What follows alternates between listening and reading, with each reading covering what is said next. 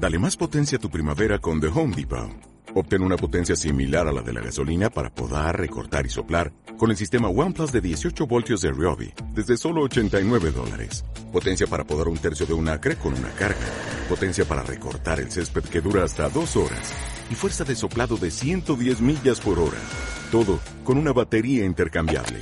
Llévate el sistema inalámbrico OnePlus de 18 voltios de Ryobi. Solo en The Home Depot. Haces más. Logras más. De lunes a jueves pasa de todo.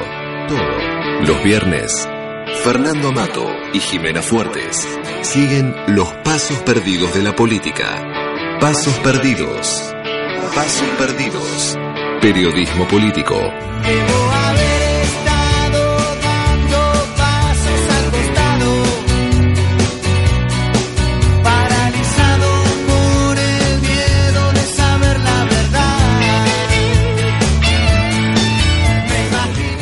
Buenas tardes. Al fin, Veda.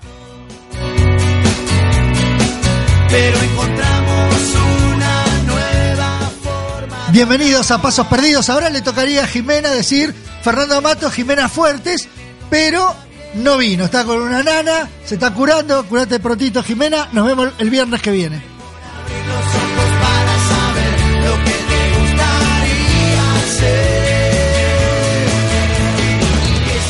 Y acá viene la parte que yo digo, no estamos solos. Nos acompaña Mariano Tolosa en la operación técnica, pero hoy vamos a tener una sorpresa. A Lucas Laviana lo vamos a explotar y además de la operación técnica, lo vamos a hacer acá también.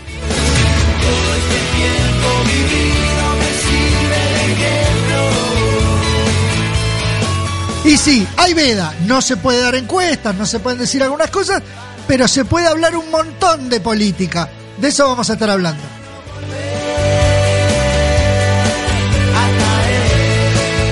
Como siempre vamos a tener el resumen de noticias, vamos a tener un vintage dedicado a la cuestión electoral, también va a haber tormenta de ideas, todo en pasos perdidos.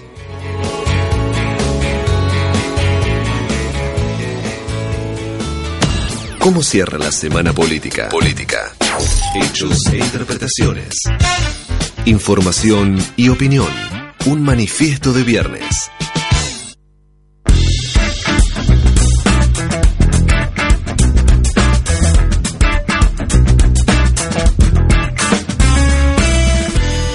Y vamos a arrancar el resumen de la semana, esta semana de, de veda electoral. Les decía, no va a estar Jimena Fuertes, pero me va a acompañar Lucas Laviana en la conducción del programa. ¿Qué tal, Lucas? ¿Cómo andás? Escuchen la voz del gran productor, porque esto no pasa casi nunca. Los productores al aire, pero acá no, nos damos esos gustos. Buen viernes, Fer, ¿qué haces? ¿Todo bien? ¿Qué tal? Le ¿Cómo extrañamos a, a, a Jime. Más o Eh, menos. Poquito, dice. Es- sí, el viernes que viene vuelve. Usted dice de, de- de que, de que ocurre un mansplaining hoy, que somos todos, todos hombres. Vamos a, a, a coparle el programa. Está escuchando fuerte, En cualquier momento empiezan a sonar los, lo- lo- los celulares, no los despertadores, van a empezar a sonar los celulares. Bueno, estamos. Es una excepción, ¿eh? Vengo por hoy nada más. Ah, quédese cuando quiera. Usted acá, ah, usted acá tiene las puertas abiertas para cuando quiera. No le digo a remarla porque no se inunda más, pero, pero vengo a ayudarlo. Está muy bien, me encanta. Bueno, decíamos que estamos en, en veda electoral. Digo, esto no quiere decir que no podamos hablar de política, quiere decir básicamente que no podemos difundir encuestas, quiere decir básicamente que no podemos traer candidatos, hablar, este, hacer entrevistas con candidatos, Ni guiar un voto, ¿no? no podemos guiar el voto, no podemos este, eh, eh, dar a entender nuestras preferencias electorales, ni decir a quién vamos a votar. Exacto. Este, pero sacando eso, podemos hablar de eh, la actualidad política que, a pesar de la veda, sigue con todo. Sobre todo, bueno, ayer hubo cierre de campaña de las distintas listas, pero decía, una campaña que técnicamente, por la ley electoral, dura un mes y que arrancó con ahí este, un poco de polémica porque el oficialismo no la respetó mucho, porque hubo algunos actos de campaña de María Eugenia Vidal, de Mauricio Macri, este, en plena eh, campaña, que son 30 días donde no se pueden hacer actos proselitistas, digamos. Y, Ahí us- usaban algo finito de la interpretación, ¿no? Parece como tenés que tirarle el bar, le tirás el bar e igual va a haber interpretación. Porque Sí. era un acto que no era exactamente una inauguración de Sí. una obra pública. Otra prueba más de que el bar no sirve para nada. Es posible. Y ¿Cómo- decíamos, arrancó así y después terminó con toda la polémica que tiene que ver con eh, el, el escrutinio provisorio, con la empresa Smartmatic, sobre todo con la difusión de lo... A ver, no es, no es tanta la sospecha de fraude, porque fraude no, no puede haber, porque el que vale es el escrutinio definitivo. Exacto. Y es una palabra pesada además, ¿no? no es el escrutinio provisorio, o sea, el provisorio se valida en el, en el definitivo. Ni siquiera se valida. El que vale es el definitivo. El provisorio ni siquiera tiene un valor legal, digamos. Por eso la justicia no se quiere meter. Porque dice, esto es una cosa que se hace. Se para- mete un poquito, como hasta ahí. Pero porque. no- Advierte que entreguen el software. porque eso le corresponde al Poder Ejecutivo para difundir, para que la gente sepa. Pero no tiene valor legal. No es eso el que va a decidir quién es el próximo presidente, sino que va a ser lo que decida la, la justicia electoral después del, del recuento definitivo. Claro, pero tiene un valor simbólico importante porque son los datos el domingo a la noche el lunes a la mañana y la tapa de Bueno, los diarios. le voy a dar un ejemplo. En el 2015, el domingo a la noche, nos fuimos a dormir con Macri que había ganado las elecciones. Exactamente. Y nos despertamos el lunes a la mañana con que había ganado Scioli por tres puntos, pero pasó de perder por tres puntos a ganar por tres puntos. Entonces, los titulares del diario del lunes fueron todos con el triunfo de Macri, no con el triunfo de Scioli en la primera vuelta. La sensación en el aire de triunfo-derrota. Claro, que, que- claramente. que cambia muchísimo, ¿no? Claramente, de hecho, si usted después ve el resultado del balotaje, que fue por un punto y medio, este, claramente eh, eh, no había tal así percepción de derrota inevitable, porque fue muy peleado hasta el final. Pero bueno, influyó mucho. La, de hecho, bueno, ahora está pasando de todo. Hoy hubo un titular de la Nación que decía que se van a cargar, lo- o sea, los, los sectores más conflictivos, por ejemplo, la provincia de Buenos Aires, van a ser los últimos en cargarse. O sea, que es lo que va a llegar más tarde. Sí, que eso suele pasar. Suele pasar, suele pasar. Hoy tuvo que salir eh, Rogelio Frigerio a aclarar que no, que a, la- a partir de las 9 de la noche ya va a haber una tendencia. Muchos no le creemos. Pero ¿de dónde? Claro, el tema es cuando empecemos a chequear los porcentajes también, pero bueno, Ellos no es dicen- exclusivo de esta elección. Ellos dicen que para las 9 de la noche ya va a haber una tendencia, una tendencia firme. Este, así que bueno, habrá que ver qué, qué, qué pasa con, con, con este tema el domingo a la noche, que es impor- no- no- legalmente por ahí no tiene tanta trascendencia, pero a nivel opinión pública realmente es un tema este, muy importante. Un par, antes de seguir con el tema de cierre de campaña, un par de noticias a mí me parecen importantes y que por ahí no se le está dando la trascendencia que merecen. Una es eh, el tema que se, se presentaron los balances de IPF y la empresa perdió 8 mil millones de pesos en el primer cuatrimestre. Digo, los que hablaban de vaca muerta, del, del futuro, de, o sea, o sea, si no podés hacer sustentable IPF, o sea, es la empresa más rentable que tiene la Argentina. O sea, Sí, que sí. después te habla, después te dicen que no, pero Kisilov arregló mal la compra, qué sé yo, que incluía vaca muerta, y, y ahora la empresa da pérdida, pero ¿por qué da pérdida? Da pérdida porque le dieron todas las empresas privadas, o sea, concesionaron, concesionaron toda la explotación de vaca muerta a empresas privadas. Entonces, las empresas privadas se llenan de plata. ¿Puede ser un hermanito de aerolíneas argentinas lo que usted está relatando? Si Bueno. no le pongo nombres. Bueno, se conoció la semana pasada el balance de Aerolíneas Argentinas el año pasado, que también dio una pérdida bestial. Entonces, ¿pero qué pasa? El tema es este, es, no es que IPF esté mal o el país esté mal o no exista vaca muerta. El problema es que todas las ganancias de vaca muerta se llevan las empresas privadas. Y IPF le da un balance negativo, porque lo que hizo Macri cuando asumió fue privatizar las concesiones de explotación de petróleo en vaca muerta. Entonces, es como la- las viejas discusiones, ¿no? Porque te dicen, no, pero mirá vaca muerta, qué bien que le va. Y sí, pero la plata no, no viene acá, se la llevan afuera. O sea, las vaquitas son ajenas, como, como decía Atahualpa. Atahualpa. Como decía el gran Pasa que Atahualpa. si ya pierde, ni hablemos de las pymes, ¿no? Que, que en este programa lo tratamos y demás. Arcor, este año, el gigante Arcor perdió, eh, per- tuvo pérdidas en su balance por segunda vez en su historia. Sí, sí, sí, sí. Si incluso pierde Arcor, ¿qué queda de, del Sí, resto? de pymes ni hablar, o de IPF, o... Y bueno, y esto trae aparejado también otro problema que es el del dólar, ¿no? Que eh, eh, si bien es cierto que a, a raíz de la devaluación que se hizo en China, para contrarrestar el al- la baja de las tasas en Estados Unidos, hay una guerra comercial entre Estados Unidos y China, esto repercutió en la Argentina haciendo subir el dólar. Ahora, eso pasa porque no tenemos dólares, no tenemos reservas, y entonces eh, estornuda este, Donald. Trump Sí, sí. o el presidente chino. Este, Xi Jinping. eh, Ahí está, que no me salía el nombre. Y este, sube el dólar. Entonces, empezó a subir el lunes y ahora está en 46.80 Sí, más o menos. mira, el viernes había cerrado 45.88, en el fin de semana fue la devaluación del yuan y el lunes cerró 46.60 y anduvo, bueno, por ahí. Digo más, 80, hace 60, 10 días 50. estaba en 43, 44.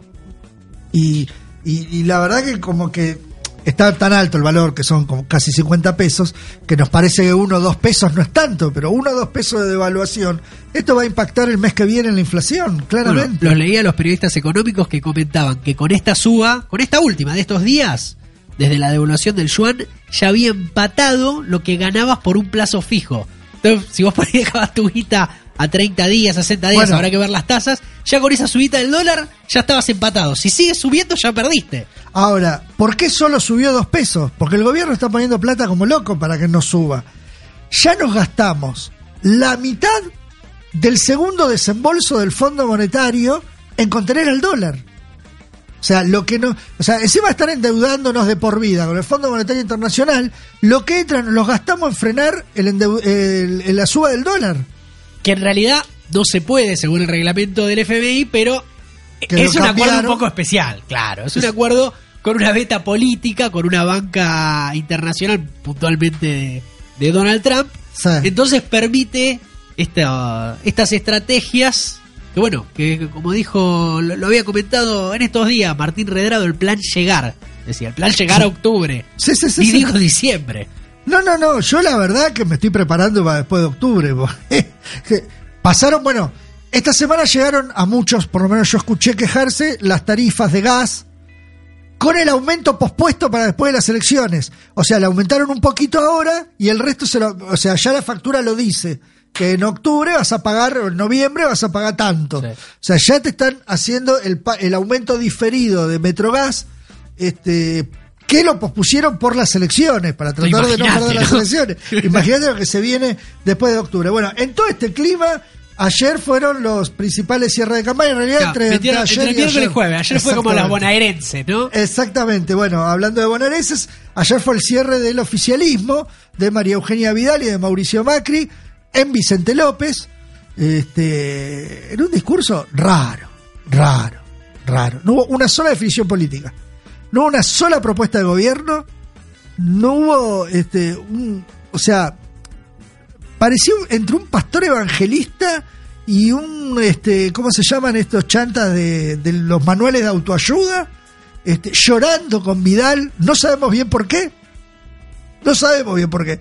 Lloraron, llanto. El de Vidal estuvo bastante bien actuado, el de Mauricio fue tremendo. Resoplaba, uf, uf, así en el micrófono. Parecía como el de Marcelo Tirelli, ¿te No, acordás? no, no, no, era tremendo. Muy viral.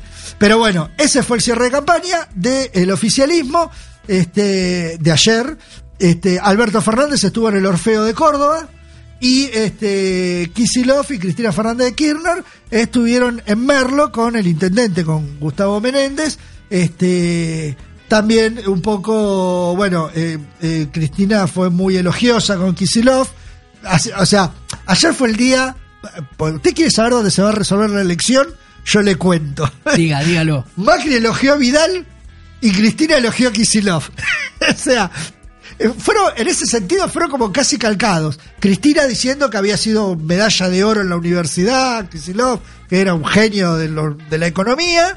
Y este Macri diciendo que Vidal era una leona, que había enfrentado a las mafias, al narcotráfico, este, ¿no? Ahora se coló Córdoba un poco también, ¿no? En eso de Bueno, Buenos eso Aires, Buenos Aires, anterior. Buenos Aires. No, digo que se coló Córdoba en esto de que estamos mirando Buenos Aires, pero también estamos mirando bastante Córdoba Sí. porque es una incógnita. Recordemos, Claramente son 70% en 2015. Sí, en realidad 53%, que es el que habría que medir que fue la primera vuelta. Porque 73 Está bien, fue en el es cierto, balotaje. es justo, es justo. Y 73 fue en el Sí, sí, balotaje. Sí, es justo, es justo. La verdad que los cálculos están. Ah, no, no podemos, no podemos decir nada. No, no, no, Yo iba a decir.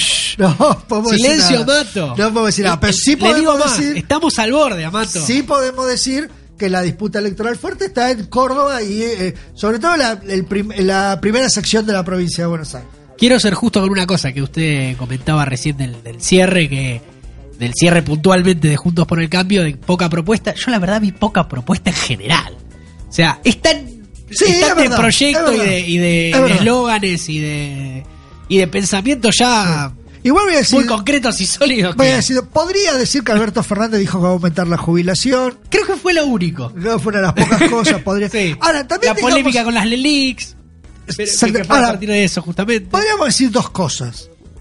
No hace falta que tampoco. Es o que sea, en esta elección El kirchnerismo ya que gobernó. no. El Sí. kirchnerismo ya gobernó. El macrismo está gobernando. Hace falta. ¿A quién vas a que nos, que, nos, que nos se cuenten. Hace falta que nos cuenten. O sea, ninguno de los dos está en condiciones de hacer promesas. La verdad es esa. O sea, usted piense que Alberto Fernández diga algo que sea distinto a lo que hizo el kirchnerismo. Bueno, y justamente. O al revés, bueno, Macri diga.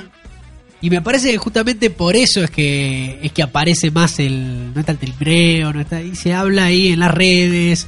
Esto de las audiencias segmentadas, WhatsApp. E incluso lo vio Amato ayer lo que pasó a la noche. No, tremendo, Un tremendo. tuitazo, y sí, sigue hoy a la mañana, porque recordemos que además la veda electoral no alcanza las redes sociales, salvo los twitters, los tweets oficiales o los Facebook, las redes sociales de los candidatos y los partidos.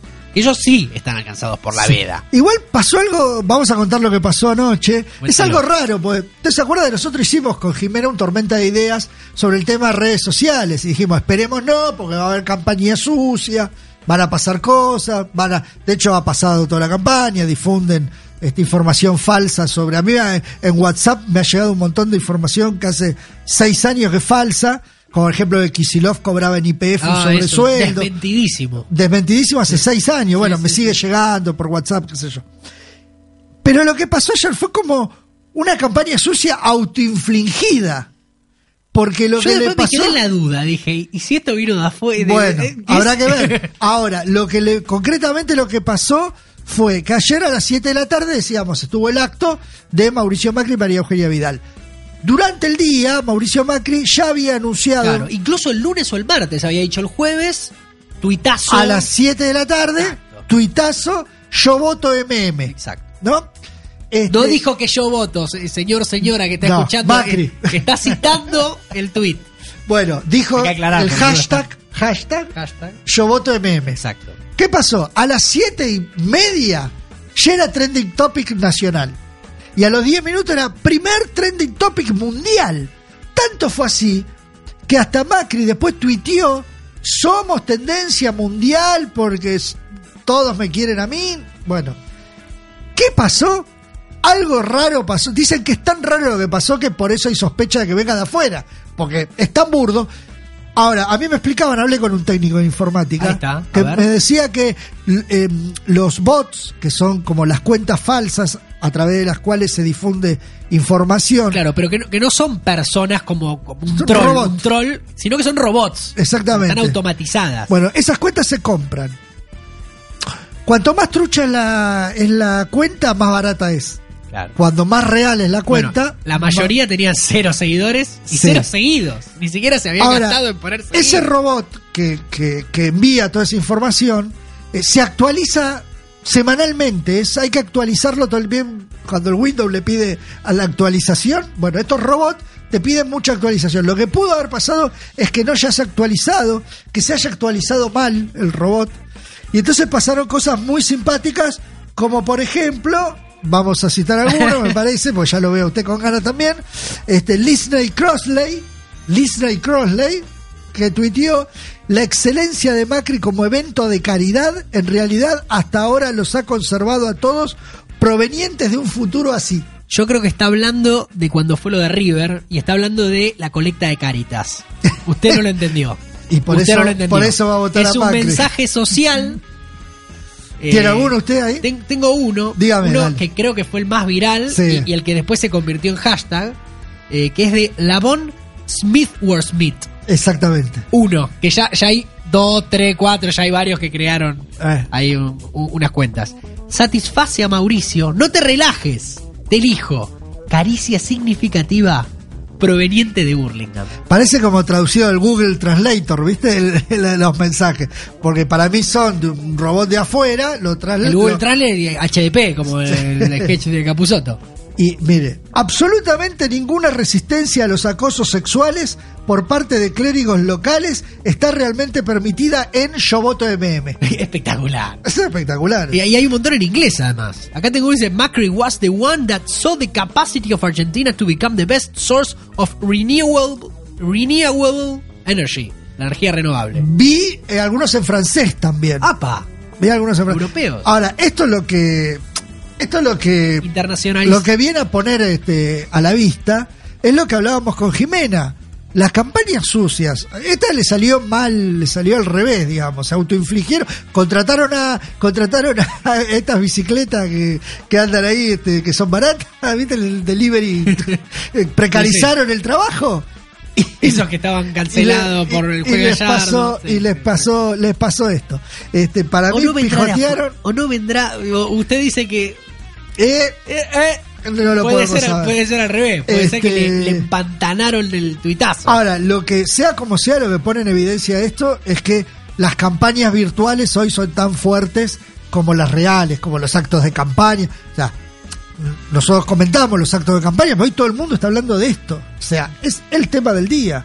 Eh, y, y esto demuestra que el- los partidos políticos, todos, invierten un montón de plata para engrupirnos, tanto en las redes sociales, en, en- eh, digo, en el WhatsApp, en Twitter, en Facebook. Digo, es realmente grave. Yo quiero dejar el último para Sí. engancharlo con el tema que vamos a escuchar. dígalo Satisface a Mauricio, no te relajes, te elijo. Caricia significativa proveniente de Hurlingham.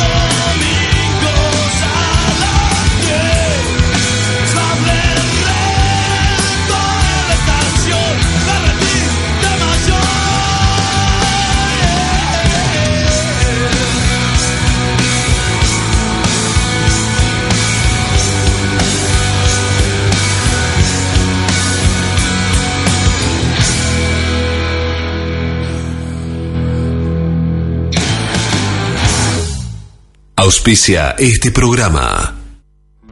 Porque te espera con los brazos abiertos y siempre te recibe con la comida más rica. Porque sabe cómo divertirte tanto de día como de noche. Porque a tus amigos y amigas les cae súper bien y tu familia se muere por conocerla. Porque se pone linda cuando se maquilla de muchos colores, pero también es hermosa al natural. Y porque podés pasar horas mirándola sin decir una sola palabra. Tu destino es enamorarte. Tu destino es la más linda. Salta, tan linda que enamora. Ahorra con plazo fijo digital del Banco Provincia y no ahorres tus ganas de llegar a donde querés. Obtené tu plazo fijo digital en forma simple y segura desde Banca Internet Provincia o cajeros de la red Link. Para más información, ingresa en bancoprovincia.com.ar.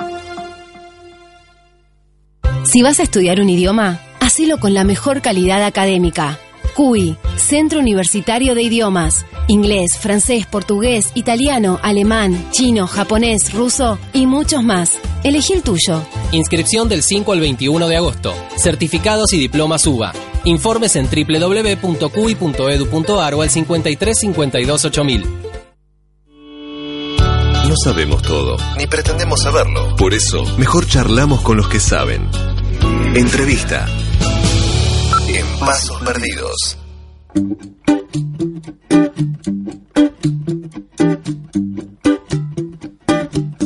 Y hay un tema que teníamos ganas de charlar hace rato, de aprovechar la, sección entrevista donde tratamos de, mirar con un poco de profundidad los temas que realmente importan de, de la política y aprovechando también, ya que estamos en, en veda electoral, este, para hablar de educación. De hecho, muchas veces se dice, no, porque un, pa- un país sin educación no tiene futuro, o sea, son típicos eslogan así de, de, políticos o de opinadores, ¿no?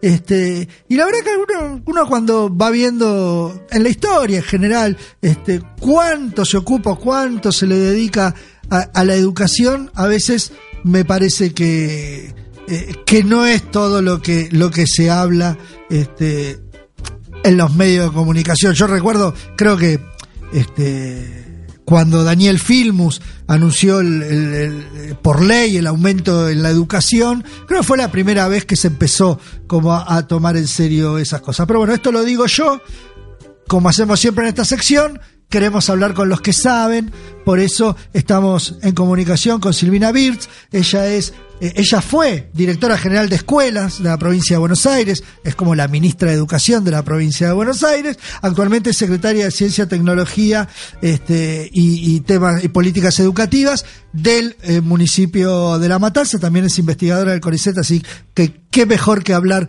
de estos temas con ella. ¿Qué tal Silvina? Fernando Amato te saluda, ¿cómo estás? ¿Qué tal, Fernando? Un placer hablar con vos. Gracias, igualmente. ¿Cómo ves la situación de la educación? Digo, más allá de este gobierno, que seguramente habrá cosas que decir, pero digo en general, tomando los últimos tiempos, digamos. Mira, yo, a ver, digamos, hoy la, la veo con preocupación. La veo con preocupación, digamos, cada vez que se baja el presupuesto educativo, digamos, me parece que estamos en problemas porque en realidad cada vez necesitamos más educación, eh, te diría, no solo en Argentina, sino en general en, en todos los países y también necesitamos una educación eh, diferente o un poco diferente a la tradicional. No, no solo estamos en una sociedad del conocimiento, sino que estamos en el medio, inmersos en el marco de una revolución tecnológica cuyas dimensiones desconocemos. Claro. Pero entonces, en este mundo del saber, en donde el valor agregado de todo es el conocimiento, tenemos que realmente pensar sistemas educativos muy sólidos y que ofrezcan igualdad de oportunidades. Hoy lo que pasa, digamos, tanto con el sistema educativo de nuestro país, pero también podríamos hablar de casi cualquier país de América Latina, es que la carrera educativa se larga con desigualdades impresionantes desde el principio. Entonces, digamos, muchas veces quienes tienen eh, digamos, oportunidades eh, son realmente los que tienen más acceso al mercado, ¿no? Si uno mira, por ejemplo, las pruebas PISA Sí. para América Latina y controla la variable socioeconómica, Sí. en el caso de Argentina, el resultado es que la escuela pública le agrega mayor valor al, al saber de los chicos que la privada. Claro, porque ah, el Estado es el único que puede eh, ser equiparador, digamos. Exactamente. Ahora, si vos no controlas la variable socioeconómica, los resultados son muy favorables a aquellas escuelas, digamos, que atienden a los sectores más favorecidos. Entonces, acá hay un tema muy fuerte vinculado a las desigualdades del ingreso. Por eso yo siempre digo, miren, la educación puede mucho, en la educación, digamos, obviamente hay que ofrecer más y mejor calidad educativa a aquellos sectores, digamos, más vulnerables de nuestra población, pero no lo puede todo. O sea que si en un país no hay una di- distribución de la riqueza medianamente igualitaria, medianamente justa, es muy difícil que la educación pueda resolver eh, estos problemas generados por una distribución desigual del ingreso. Por eso cuando, a mí, digamos, yo me sonrío cuando dicen tenemos que copiar el modelo educativo de Finlandia, de los países Sí. nórdicos, y uno piensa, bueno, también copiemos el modelo de distribución del ingreso en nuestros países. Claro. Porque si copiamos Claro. el modelo educativo, pero no copiamos el modelo de distribución del ingreso, no sé si vamos a llegar a buen puerto. ¿Se entiende? Entonces acá hay variables muy importantes. Y sí hay desafíos enormes en Argentina, eh, como por ejemplo llevar las escuelas a jornada completa. Sí. Eh, hoy en Argentina, en la en gran mayoría de las escuelas, los chicos van cuatro horas por día en primaria, cinco horas en secundaria, y, y al mismo tiempo se dice que hay que agregar contenidos como programación, como una segunda lengua. Sí. Ahora, si vos mantenés las cuatro horas de clase, en las que además, eh, digamos, se producen eh, alimentación como el almuerzo o el desayuno o etcétera, vos decís, bueno, le pongo cuatro horas, le pongo, le agrego programación, pero ¿a qué le saco horas? Le saco horas a matemática. Ahora vos, te, te lo música, pregunto, te lo pregunto del desconocimiento. ¿A vos te parece que es mejor la jornada completa? Por supuesto, Ah, mira, por supuesto. Es mejor por varios motivos, digamos. yo pienso a la tarde quiero ir a jugar a la pelota, quiero tener mi momento. Sí, de- déjame decirte una cosa, no es Dale. para mí es mejor la jornada completa, es que todas las investigaciones y estudios internacionales muestran Sí, que la jornada, no te diría por ahí completa, pero seguro extendida y o completa, eh, garantizan mejores resultados de aprendizaje que la jornada simple. Esto es clave, por eso los países desarrollados tienen jornada extendida completa. Ajá, Por mira. eso, digo, de hecho, Chile tiene jornada completa. Porque además la jornada completa te garantiza una, una externalidad positiva para las familias, que hoy ya son familias muchas veces monoparentales, en Sí. donde, por ejemplo, vos tenés una mamá o un papá a cargo de tres o cuatro chicos, y esa mamá o papá tienen que salir a trabajar y Sí. no tienen dónde dejar a los chicos, o si los chicos se quedan en la casa, se quedan con actividades poco interesantes. La jornada completa tiene también, además de ser en sí misma valiosa, tiene la externalidad positiva de favorecer, digamos, em, la situación familiar de gran parte de la, de la población. Ahora, no cualquier jornada completa es una buena jornada completa. Ajá, Esto también hay que decirlo y me parece que ahí apunta un poco también tu pregunta. Si vos vas a dar en las otras cuatro horas que tengan de clase, las otras dos horas que más de lo mismo, claro, y vas a estar en problemas. claro. También, especialmente en la escuela secundaria, realmente nos merecemos barajar y dar de nuevo. La escuela secundaria, así como está, no está eh, resultando, digamos, lo interesante que tiene que, que- que resultar para que los chicos aprendan más y mejor. Claro. Esta idea de las 10 materias, de que repitan con dos materias o tres materias previas, de que los profesores no tengan pertenencia institucional, en fin, el modelo en el que está, el modo en el que está organizada la escuela secundaria, que estaba, que es un modelo pensado en el siglo XIX Sí, para una élite dirigente, eh, no está resultando y, y de verdad que ahí hay que barajar y dar de nuevo, hay que repensarla muy fuertemente. Eh, pensando en el, en el futuro de los chicos, este, la semana pasada nosotros entrevistamos a Diego Golombek, el científico, Sí. y él nos decía que uno de los problemas que había en el mundo de los científicos era que desde el gobierno se eh, fomentaba científicos al servicio de las empresas. ¿No? Que lo que se, que el, el perfil que se buscaba del científico es que sea un científico que le sirva a las empresas. Sí. En la educación pienso también, ¿no hay un poco esa situación de sentido, bueno, alumnos que sirvan para salir a trabajar, digamos? Mira, a ver, hay, a- hay como ahí yo lo que te distinguiría es Sí, entre el discurso de algunos políticos y el discurso de algunos docentes y la realidad de otros docentes y otros políticos. Me parece que ahí vos tenés eh, dividida la cancha. O sea, hay muchos docentes brillantes que van a sus escuelas y que les enseñan a los chicos a pensar inteligentemente, que les muestran opiniones distintas, que les piden argumentos para que los chicos puedan sacar conclusiones propias, que eh, les muestran, digamos, que les permiten, les enseñan a distinguir eh, cuando una noticia es verdadera y cuando es falsa, a partir no del criterio de autoridad porque salió en la tele, sino porque hay una institución que avala esa afirmación, o digamos, de personalidades que la avalan, personalidades vinculadas al campo científico del que se trate. Entonces, no, no te diría, pero lo que sí te diría es que la escuela en realidad no tiene que responder al mercado de trabajo, sino estar por lo menos cinco pasos adelante del mercado de trabajo. Ajá, porque hoy, digamos, no se sabe cómo van a estar los puestos de trabajo de acá cinco años. claro, Entonces, la educación tiene que formar ciudadanos, primero que, que puedan pensar más allá de los puestos de trabajo, porque uno quiere formar ciudadanos para que puedan votar bien, para que puedan vivir bien, para que puedan tener valores eh, vinculados a la democracia, valores que no están vinculados, por ejemplo, muchas veces a los medios de comunicación que te dicen que eh, lo mejor es ser flaco, lindo y, y tener dinero, sí, y la escuela transmite valores vinculados al esfuerzo, al saber, a- al aprendizaje, a, a otras cosas.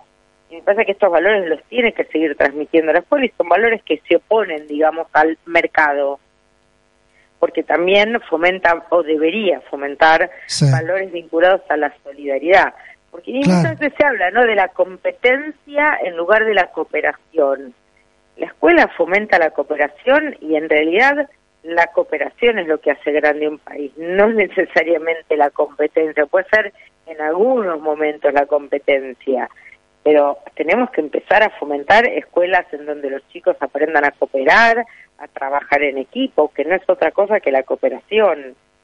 claro, Me parece, me parece ahí que, digamos, las, hay quienes te dicen, sí, la escuela tiene que formar para el mercado de trabajo, hay políticos que dicen eso, pero son políticos que no saben de educación, sí, no, bueno. no leen sobre educación, no saben cuáles son las últimas tendencias, no saben cuáles son los contenidos socialmente significativos.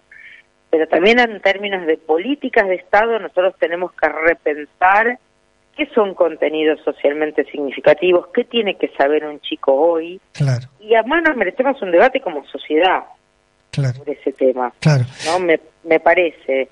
Eh, Eh, sí, me parece que, bueno, la idea, este, no vamos a resolver el problema de educación en una charla, pero por, por lo menos no- nos deja pensando cuál es la escuela para el futuro que queremos, ¿no? Y, por ejemplo, mira, yo te doy un ejemplo muy clave con las tecnologías. Vos puedes tener un sistema operativo comprado, con software comprado, eh, como, no sé, bueno, Microsoft, Android, un montón de sistemas operativos.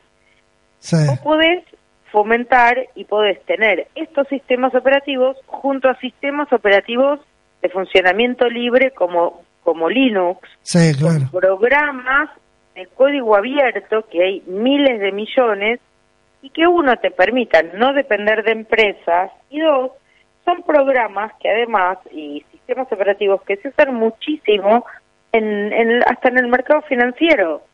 ¿Por qué? Porque, digamos, muchas veces hay eh, secretos y datos que los sistemas financieros no quieren que se sepan eh, o que los conozcan las grandes empresas. Claro, Entonces, claro. trabajar con y fomentar el, el consumidores inteligentes de la tecnología y productores de tecnología es algo que el sistema educativo tiene que hacer. claro. Tiene Mira, que tomarlo muy seriamente. Eh, eh, está bueno lo que vos decís, porque me haces acordar, mirá que ejemplo tonto.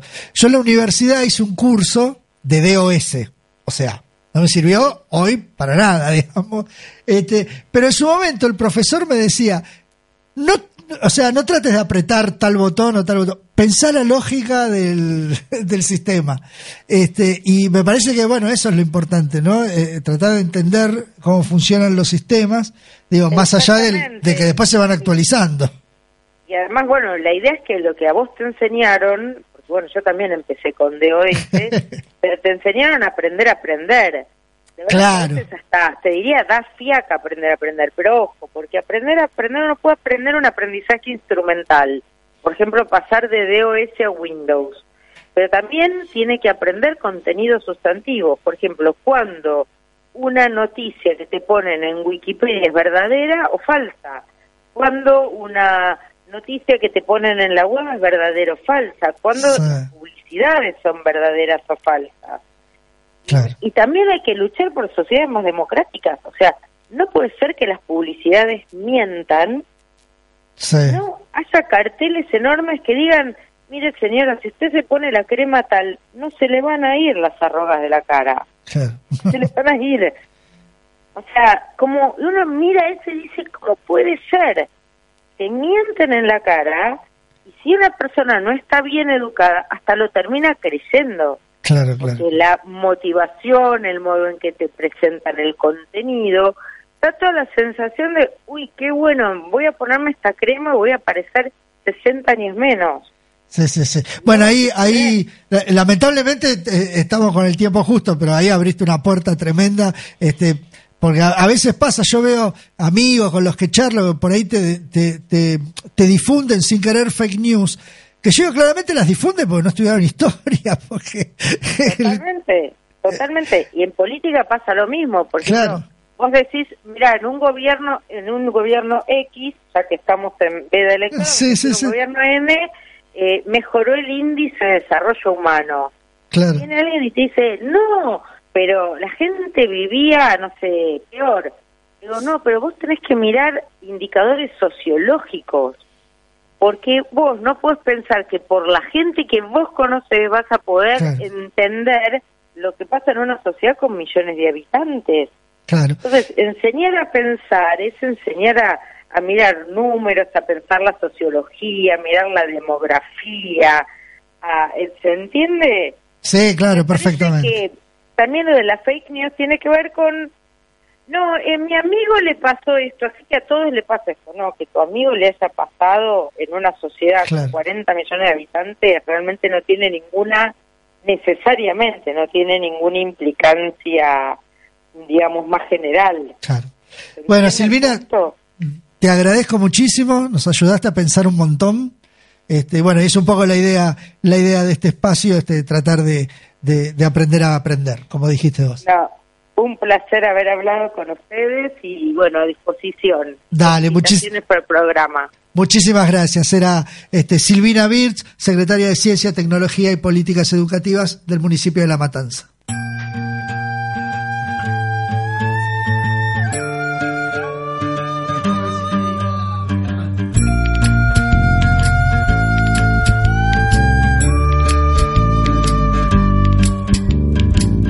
Me regalen más libros porque no los leo.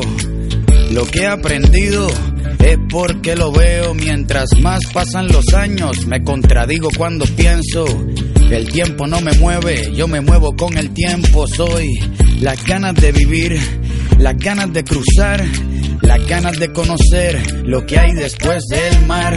Yo espero que mi boca nunca se calle, también espero que las turbinas de este avión nunca me fallen. No tengo todo calculado, ni mi vida resuelta, solo tengo una sonrisa y espero una de vuelta. Yo confío en el destino y en la marejada. Yo no creo en la iglesia, pero creo en tu mirada. Tú eres el sol en mi cara. Cuando me levanta, yo soy la vida que ya tengo. Tú eres la vida que me falta. Así que agarra tu maleta, el bulto, los motetes, el equipaje, tu valija, la mochila con todos tus juguetes y.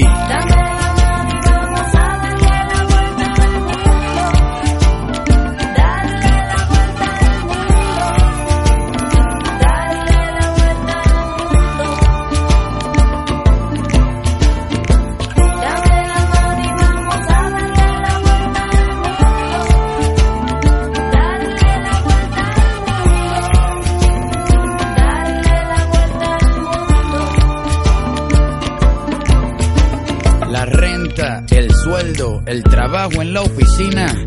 Lo cambié por las estrellas y por huertos de harina. Me escapé de la rutina para pilotear mi viaje, porque el cubo en el que vivía se convirtió en paisaje. Ahora tiene para elegir, además de los productos nacionales, los importados. Che, esto ya pasó, ¿no? Fíjese que nosotros en lugar de pagar el dólar 30, 40, 50, 70, 80 o 90 mangos, lo estamos pagando a 135. Che, che, eh, esto ya pasó, ¿no? Hemos procedido a la reorganización de la administración pública. Ya, ya pasó, ¿no? Nada de lo que deba ser estatal permanecerá en manos del Estado. Vintage, revisionismo y la memoria histórica de Fernando Amato. Vamos a aprovechar este vintage de veda electoral para hablar de un tema que, que tiene que ver con, estos días que estamos viviendo y que es el tema de las elecciones, ¿no? ¿Por qué hay elecciones? ¿De dónde vienen? ¿De no el voto, este, el voto obligatorio? Em, porque vamos a aprovechar la excusa de que hoy se cumplen 105 años de la muerte del presidente, del expresidente Roque Saspeña, que fue el impulsor de la ley del voto secreto y obligatorio masculino, digamos, no está Jimena, lo digo yo, en esa época solo masculino, este porque hay una explicación que es muy muy curiosa, ¿no? Porque ¿por qué los conservadores y oligarcas del 1900 se les ocurrió conceder graciosamente el voto al pueblo? Bueno, vamos a contar un poco por qué fue. Para el 1900 la situación social era muy grave en la Argentina, había hambre, miseria, conventillos. La, inmigración no solo trajo a los italianos y a los españoles, sino que también trajo a las ideas anarquistas y socialistas. Y las luchas eran constantes en esa época entre los obreros que pedían mejoras. Recordemos que en esa época no había ocho horas, no había descanso dominical, olvídense de todas esas cosas, ¿no? Eh, entonces, de hecho, hubo en el año 1909 lo que se conoció como la huelga de inquilinos. ¿Qué fue la huelga de inquilinos? En los conventillos de la Boca, sobre todo, una- un aumento muy usurero de los alquileres. Entonces los, los inquilinos se agruparon y empezaron a protestar para que no les suban los alquileres de los conventillos.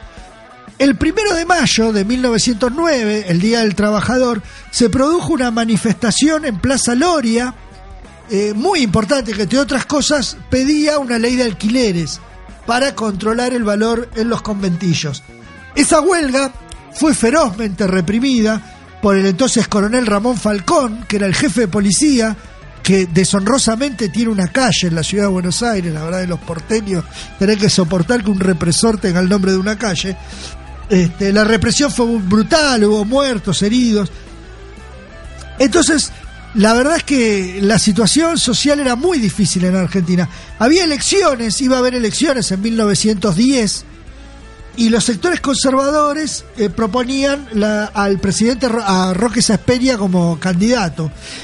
Roque Sasperia había vivido muchos años en el extranjero, sobre todo en Europa, y allí había visto cómo el conceder el voto al pueblo había calmado un poco a los sectores más revolucionarios de, de la sociedad. Entonces, ¿qué hizo? Apenas ganó las elecciones, eh, convocó a, a los dos líderes políticos más importantes de ese momento, que eran Figueroa Alcorta e Hipólito Yrigoyen. Recordemos que hace poco les conté la revolución del parque, que fue precisamente en 1905 la última, la revolución fue en 1890 hasta 1905, o sea, en esa época los radicales eran revolucionarios, estaban armados, provocaron tres revoluciones. Entonces, ¿qué hizo Sáenz Peña? Le dijo Irigoyen, yo te doy el voto, la posibilidad de votar y vos dejás de largar las armas porque esto está incontrolable. Irigoyen accedió a esto que dijo este, Sáenz Peña y este, finalmente se, se puso la ley del voto secreto y obligatorio. Eh, las primeras elecciones fueron en 1912 y los principales vencedores de esas elecciones fueron precisamente los socialistas democráticos y los eh, radicales. O sea que esta democracia, bienvenida sea, es el mejor sistema de todos los malos sistemas que hay en el mundo. Es lo que tenemos, hay que cuidarlo, hay que conservarlo, pero sepamos que fue una concesión de eh, los grupos más privilegiados de este país para que la chusma no se vuelva revolucionaria. Voy a salir, voy a quedarme en la nube donde nadie sube. Wow, No vengas a molestar, dicen que está todo mal. Bueno, yo estoy más que bien acá y no te pienso ni mirar, ciego. Vamos, repriman la mierda que tienen guardada en el pecho. Traigan y callen esto estar deshecho, parece siempre derecho. Cállenlo, cédenlo, que haga lo que quiera, pero sáquenlo. Y cállenlo, cédenlo, que haga lo que quiera, pero sáquenlo. Ey, háganme caso, o no tienen claro que soy el rey. Háganme caso que soy la ley. Dame mi blister, mi party, yeah. Guau. Portada de canguro,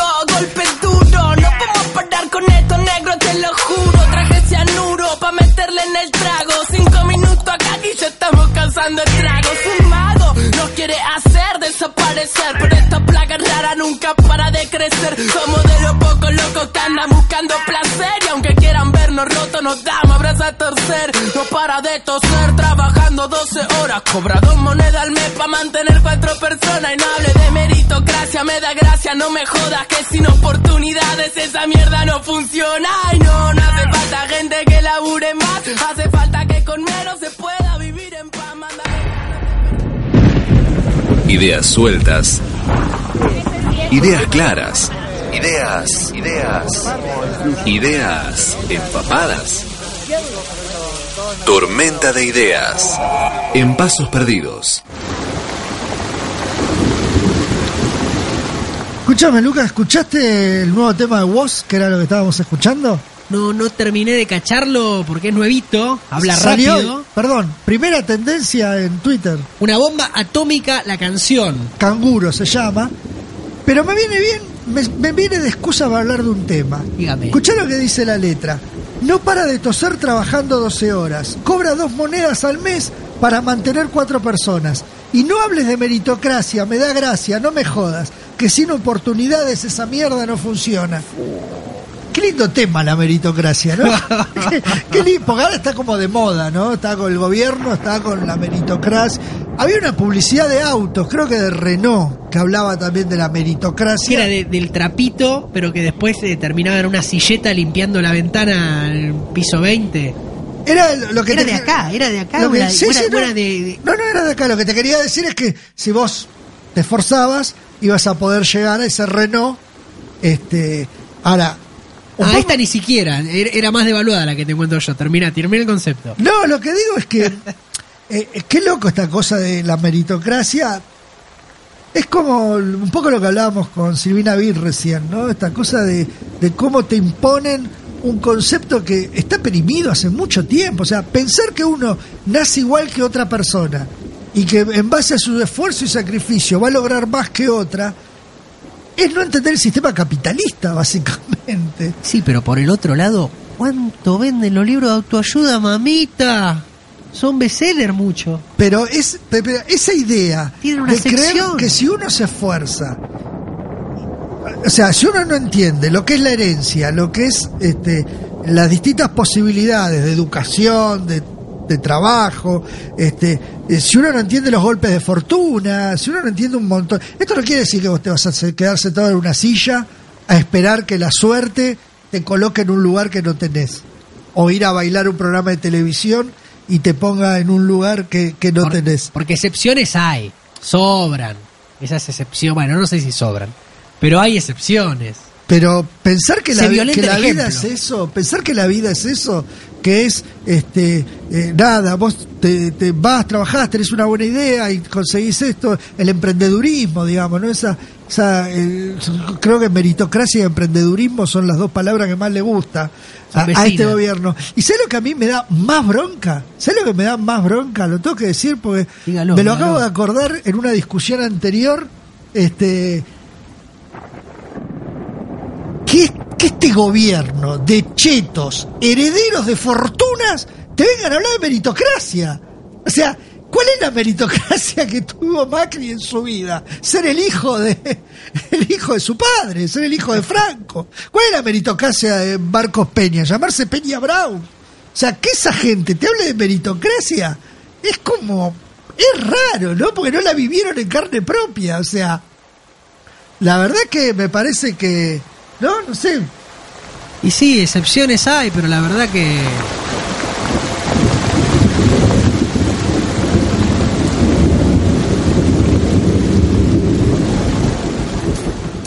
De lunes a jueves pasa de todo. Los viernes, Fernando Amato y Jimena Fuertes siguen los pasos perdidos de la política.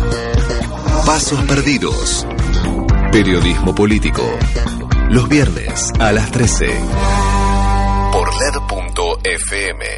Auspicio este programa. Porque te espera con los brazos abiertos y siempre te recibe con la comida más rica. Porque sabe cómo divertirte tanto de día como de noche. Porque a tus amigos y amigas les cae súper bien y tu familia se muere por conocerla. Porque se pone linda cuando se maquilla de muchos colores, pero también es hermosa al natural. Y porque podés pasar horas mirándola sin decir una sola palabra. Tu destino es enamorarte. Tu destino es la más linda.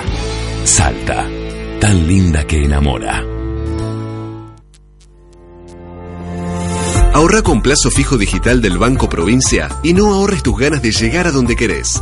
Obtené tu plazo fijo digital en forma simple y segura desde Banca Internet Provincia o cajeros de la red Link. Para más información, ingresa en bancoprovincia.com.ar. Estudia inglés con la mejor calidad académica. CUI, Centro Universitario de Idiomas. Inscripción del 5 al 21 de agosto. Certificados y diplomas UBA. No se abona matrícula. Informes en www.cui.edu.ar o al 53 52 8000.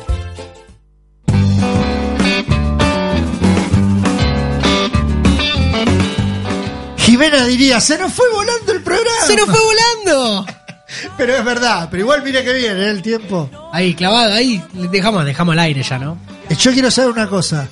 El viernes que viene, ¿le va a dejar el asiento a Jimena Fuertes o se lo va a serruchar? Es lo único que quiero saber. ¿Por qué trajo un serrucho que le dejó ahí a Mariano Tolosa? Está ahí el cosa con un serrucho en la mano. De lo que voy a hacer, no tengo dudas ni certezas. Chao, hasta el viernes que viene.